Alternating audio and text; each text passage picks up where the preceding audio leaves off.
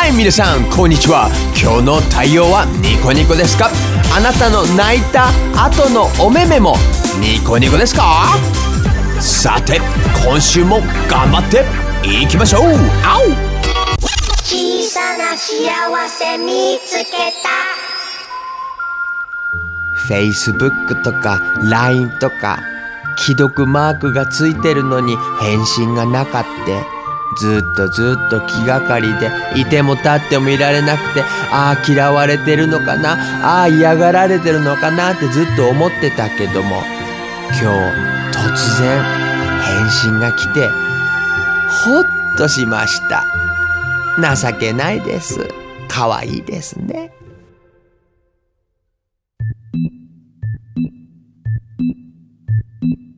2017年、えー、6月12日のニコニコ新聞です。いやー今週も始まったねジェームス頑張ってますね。いや、まさに まさにお元気ですか？いや元気だよジェームスは。元気ですよ。まさにまさにそれはいいんですけどもね。えどどうしたの？さささっき、あの、可愛いですねって言ったでしょ？え何がですか？ちっちゃな幸せ見つけたのやつです。ああああれね。それがどうしたの？自分のこと可愛いって ダサいと思うんですけど。ダサい。ダサい。なダサくてもいいんだよ。ダサいんだから。あれ？ダサくてもいいんですか？いやダサくてもいいよ全然。最初はね若い時はダサいとかかっこ悪いとかすごい嫌だったけどね、はい。この年になるとねなんかどうでもよくなった。あれ？どうでもよくなったんですか？どうでもいいよ。だってダサくたってかっこ悪くたってしょうがないじゃん。そのまま生きていくしかないんだもん。なんとかしようと思わないんですか？うーんこの頃思わなくなったね。どういうことですか？いやあのなんて言うんだろうね。あの若い時はね、はい。ああこうしなきゃいけないとかああしなきゃいけないとかあ自分の悪いとこが見てはこういう自分が嫌だなとか、はいもっとかっこよく生きたいなとかずっと思っとったけどね。はい。この頃ねはい。どうでもよくなった。お？あは？だってだって考えてみなよ、はい。ジェームス。何ですか？ジェームスだってお母さんいるだろ？はい。お母さんに昔なんて言われた？もうちょっと綺麗にしなさい。うんそれは僕も言われた。他には？お人よしもいい加減にしなさい。うんそれもよく言われた他には？いつも言われてたのはですね、うん。あの努力をしなさいって よく言われてました。ああそれ僕も言われてた。いや奇遇ですねまさに。まるで私たち同一人物ですね。まあ同一人物だからね。あそうでしたね、まあそれはそうと何が言いたいかっていうとね、はい。あのそその昔お母さんに注意されてたことって今治った？治ってません。でしょ？でしょ、はい。で案外治るもんじゃないんだよ。けど治そうとはしましたよ。いやそれは誰だって治そうとするよ。で治そうとしてどうなった治りませんでした。ほら。けど今でも治そうとは思ってますよ。えどのくらい？ちょっと。ほら見ろ。ほぼ諦めたでしょ？諦めまあまあ諦めましたね。そうそれでね諦めな諦めることがすごく大切だってことに気づかせてもらったのはね、はい。あるある旅先で出会った人がやってたワークショップなんだけどね。ワークショップですか？そうそのワークショップでその先生がはい。僕たちにあの紙にねはあ。2つ欄を作ってそこに好きなところと嫌いなところをまあなるべくたくさん書くように指示をしてくれたの。あら楽しそうですね。そうそしたらね、まあ、好きなところにたくさんバババって書いて、はい。嫌いなところにバババって書いたんだけど、はい。実はね、はあその全てにおいて真逆のことが反対にもあったわけ。えどういうことですか？まあ、例えば、まあ、好きなところが、はあ。あのまあ、感受性が高いとかね優しいとか感性があるそれとかあるでしょ、はい。そしたらね嫌いな方にも必ずその真逆つまりねあのあの心が弱いとかすぐあの、すぐ心が折れるとか、はい。すぐ落ち込んじゃうとかそういうのがあったわけよ。なるほど。でそこで先生が言ったんだよ。嫌いなところをはい。改善しようとすると、ほ全く逆のいいところもなくなるんじゃないですかって言ったの。まあ、つまりほ例えばあのすぐ落ち込んでしまうすぐその感化されてすぐあのへこたれちゃうことをなくして強い人間になったとしたら今あなたの大好きな優しいとか感受性が強いとか人の気持ちが分かるってこともなくなっちゃう可能性はないですかって言ったわけ。なるほどね。だから優しいからは弱いわけであなって。るほど。だから、はいその、はい。はい自分の好きなところと嫌いなところは表裏一体で、はい。どっちもあるどっちもあるから、はい。あなたなんですよっていう話をしてくれてね。はあ。すっごい嬉しくてね。なんかとしたんだよね。いい話ですねそれ。つまりあなたはそのままでいいんですよ。好きなところもあれば嫌いなところもあるから 悩む時もあれば自分のことがハッピーになる時もあってそれも全て含めてあなたの人生美しいんじゃないですか？っていう話をしてくれてねもう涙がポロポロポロポロ出てね。なんか私も泣きそうです。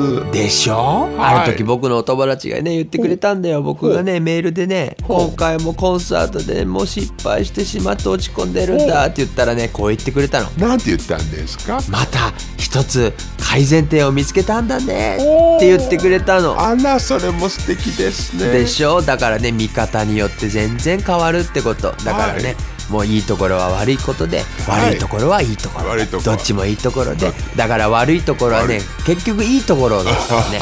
だからもう諦めなさいっていう話をなるほどね。だから諦めた時には。あ自分が一番強くなるんじゃないかって強くなる。なんとなく僕は思うんだ。なんとなくわかります。いやージェームズ気が合うね。まあそれはそうとあの四万十町に行って釣りはどうだったんですか？ダメだった。あら。隣の正治さんがね。誰ですか正治さんって？いや隣にいる、えー大家さんなんだけど元はい。警察官で、ほで今はあのーあの百姓とかいろんな、まあ、他の仕事してるんだけど、はい。いる正治さんと素子さんっていう夫婦がいて、はい。すごく世話になってる人たちがいるの。なるほどね。その正治さんがはい。高知県に十何年前に釣りに行ったんだって。釣りにですか？そう釣りが大好きなおじちゃんなんだよ。まさにと会うんじゃないですか？もう会うなんてもんじゃないよ。もう めちゃめちゃもうマブダチよマブダチ。ああはい。でねその十何年前に行ってはあ全然釣れなくてすごく悔しい思いをしたからもう一回行きたいなってずーっと思ってたんだって。あそれはそれは。でそんで僕がたまたま四万十に縁があって四万十町が大好きになってちょこちょこ行くようになったでしょ、はい。そしたら正治さんがはあ「四万十町で釣りをしたいの」ってずっと言うけははは「あ。分かったじゃあ行こうか」言ってねでまあ連れてったわけよ。それなのに釣れなかったんですか？そうなんだよ。僕もしんどかったけどけど一番しんどかったのは、はいあの四万十町の仲間たちだと思うんだよね。そりゃそうですよね、遠くから来たのに釣らしてあげられなかったら私だったら辛いですね。うんそうでしょ、うだけどね正治さんはね僕のあの友達に四万十でね一緒に会ってくれてで正くんが四万十町に通い続けるわけが分かったって言ってくれたのが嬉しかったな、それは良かったですね。そうなんだよ。あとねもう一つ四万十町の仲間たちが好きな理由がねはい。あの人たちはね僕の僕がずっと悪いことだと思ってたことがそれでいいんだっていうことを気づかせてくれた人たちなんだよ。えどういうことですか？ほら最初も言ったけど僕は昔からお母さんに「お人よしはいい加減にしろ」って言われてたって言ったでしょ？はい。なんかこうね困ってる人とかね助けたい人とかなんかしてあげたい人がいるとねもう何もかも投げ出してでもそれをやっちゃうようなあのイノシシ型突進型タイプなんだよ。はい。でそれでずっと生きててシンガポールアメリカでは別に気にしなかったんだけど日本に帰ってきた時にう。んあそれはねすごく非常識だってことをなんとなく思っちゃったんだよね。え？何があったんですか？じゃあ例えばひ誰かが友達が引っ越しをするでしょ？そしたらあの仕事を休んででも引っ越しを手伝ってでそれで引っ越しが終わったらす引っ越しそばを食べてみんなであの盛り上がろうよみたいな感覚の人だったんだけど、友達がね東京で友達が引っ越しするって言って「じゃあ手伝うよ!」って言って仕事休もうとしたらそのお友達が「いやいや大丈夫大丈夫引っ越し屋さん頼んだからいいよ気にしないで」って言われてねえすごくショックだったんだよね。え何がショックだか分かりませんけど？いやだってショックじゃん。何がですか？いや一緒に引っ越しをしてその後引っ越しそば食べてあのは？